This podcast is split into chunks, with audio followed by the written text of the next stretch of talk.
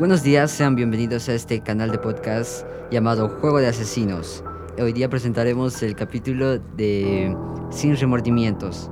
Y a continuación nos acompañará... Mi nombre es Angelina y espero que podamos tener un, un buen debate. Mi nombre es Mijail Mauricio Morato Isaías y espero tener un buen debate con mis compañeros. Mi nombre es Michelle Choque, espero tener un buen debate con ustedes. Gracias. Ok, eh, como verán, son, estas son todos los acompañantes que nos van a, que nos van a acompañar en, este, en esta mesa redonda y a continuación eh, mi compañera va a presentar el resumen del caso. Muy bien, eh, tenemos el caso de mm, Jimmy. Eh, Jimmy eh, fue arrestado a los 23 años. La información que tenemos es que a los 11 años eh, ya estaba con este problema de las drogas y malas influencias. Pasó una infancia que se podría decir que muy mala, pues era maltratado por parte de su madrastra. Él tuvo 45 víctimas y también este lo hacía por diferentes factores, puede ser por dinero y también por la venganza de su hijo que tuvo al morir por uno de dos parientes de las víctimas que tuvo. A continuación, eh, vamos a iniciar con el debate. El primer punto que vamos a tocar va a ser eh, un factor del asesino fue su infancia. Bueno, personalmente creo que obviamente sí, ya que el desarrollo de un niño influye mucho en lo que va a poder aspirar cuando sea grande. Puede llegar a, depende de sus emociones, depende de lo que le han enseñado los valores y la cultura, puede llegar a tomar un camino. Cuando un niño no ha sido ni siquiera atendido, ni siquiera guiado y, y diferenciando lo que es bueno y lo malo, obviamente va a tomar decisiones incorrectas. Estoy totalmente de acuerdo con mi compañera. Eh, sí, tiene mucha razón al decir que el desarrollo es algo muy importante para un niño, en especial en la etapa en la que se encuentra. Y también cabe recalcar que uno de los principales motivos fue el que sufría abusos por parte de su madrastra. Y bueno, el asesino del que hablamos es un asesino que no tuvo la atención de sus padres desde pequeño y bueno, se desarrolló una crianza callejera en la que él decidió juntarse con malas personas y cambiar su vida, ¿no? Podía decidir escoger un mejor camino, pero no quiso cambiar de camino. Muy bien. eh, el segundo punto que vamos a tomar sería la integración a la sociedad de Jimmy. ¿Sería tomado de buena o mala forma? Con esto quiero decir que si Jimmy sale de la cárcel, la sociedad se lo tomaría de una forma buena, la gente le apoyaría en su decisión o habría conmoción en la sociedad.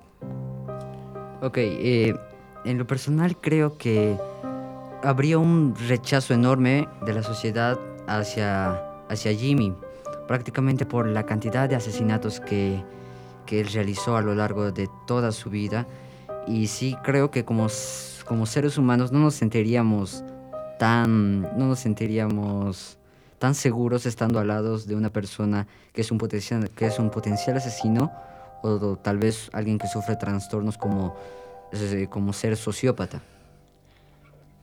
Eh, bueno, como sabemos, Jimmy es una persona que dice haber cambiado y desde un punto de vista se podría decir que Jimmy puede ser incluido en, en la sociedad de una forma buena porque ya está pagando la cárcel, la cárcel y bueno, se podría decir que ya es libre de escoger su vida, ¿no? Y no debería ser juzgado por las personas ya que ya ha pagado, ¿no? Su cadena. Bueno, yo, yo estoy en, yo estoy en parte en contra de lo que dijo mi compañero Mijael, ya que podemos ver que ha sido una persona que ha tomado la vida de muchas personas, se puede decir 45, creo que es un número demasiado elevado de vidas humanas. Se puede decir que como dijo en las entrevistas el mismo asesino, dice que ya cambió, que, es, que quiere aspirar a ser un padre de iglesia. Siento que la sociedad, la sociedad no olvida, seamos sinceros, la sociedad no va a olvidar esos crímenes que llegaron a ser tan, tan mediáticos en los medios de comunicación. Se puede ver que hay mucha va a haber mucho rechazo por parte de la población que estamos teniendo y no va a ser fácil y creo que va a ser muy muy difícil que la que la población en general se sienta seguro en un lugar como e- con él. Y bueno, Angelina, desde un punto de vista, si la persona Jimmy, nuestro sujeto de se va a otro país, ¿crees que en ese país lo vayan a reconocer? Tal vez no lo reconozcan por, y pueda vivir una vida tranquila. Porque si sabemos bien, una persona pasan los años y se olvida, no recuerdan siempre. Ahora, si te pones a pensar, ¿tú recuerdas?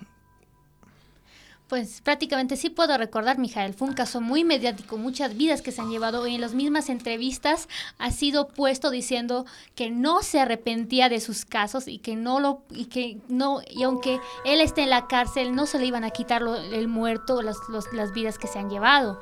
Siento que una persona así es un eh, muy bien, gracias Angelina. Pero, a ver, tengo una pregunta para ustedes.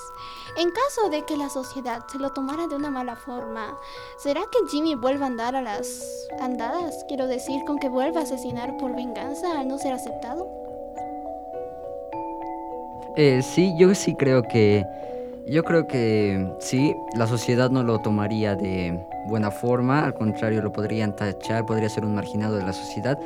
Y tras todo ese odio que él pueda, que él pueda recibir, eh, prácticamente va a tomar unas acciones, acciones que no van a beneficiar en nada a la sociedad y al contrario nos van a, nos, eh, al contrario se va a cobrar con vidas de inocentes.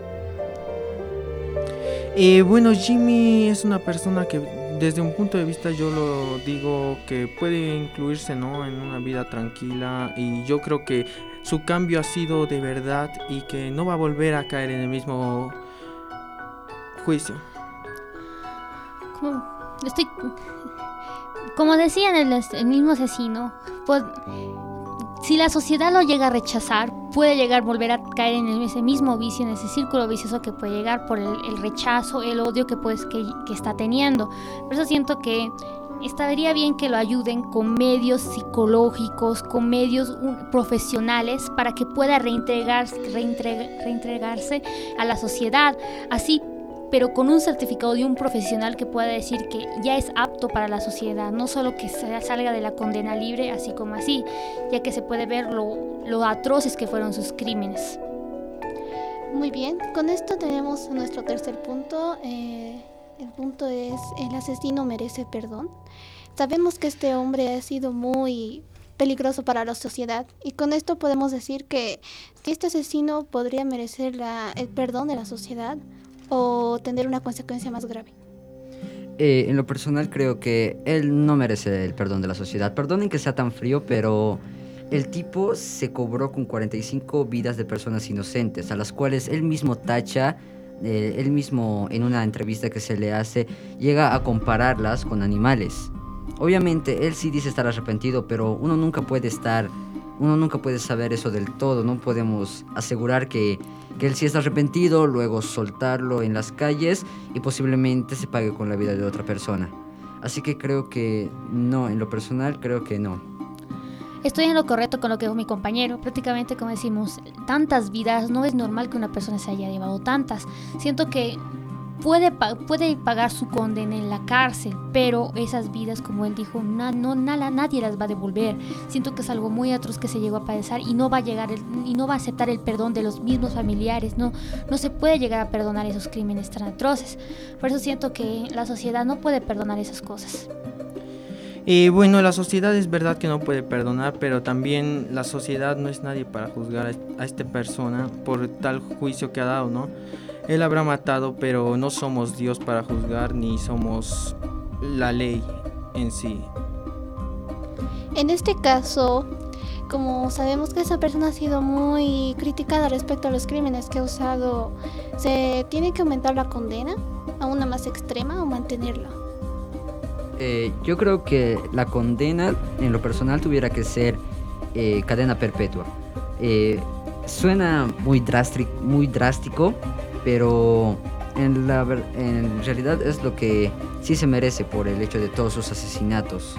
Y bueno, y también para, para también dar, brindar una ayuda a este asesino sería tal vez, no sé, tratar de darle terapia y que de esta forma tal vez pueda reintegrarse a la sociedad. Bueno, como sabemos, la condena fue de 30 años, algo personalmente muy bajo para mí de acuerdo a lo que hizo, ya que no fue nada pequeño, no fue nada nada insignificante, fue algo muy grave y siento que la cadena perpetua estaría estaría más que adecuada, pero como sabemos aquí en Bolivia la máxima cadena, la máxima condena es de 30 años, entonces, entonces siento que debería cambiarse en esos casos tan drásticos en los que una persona se ha llevado tantas vidas y ha, y ha arruinado la vida de tantas, de tantas personas, como se puede ver de los familiares que han sido víctimas de, víctimas de la, de la pérdida de un ser querido.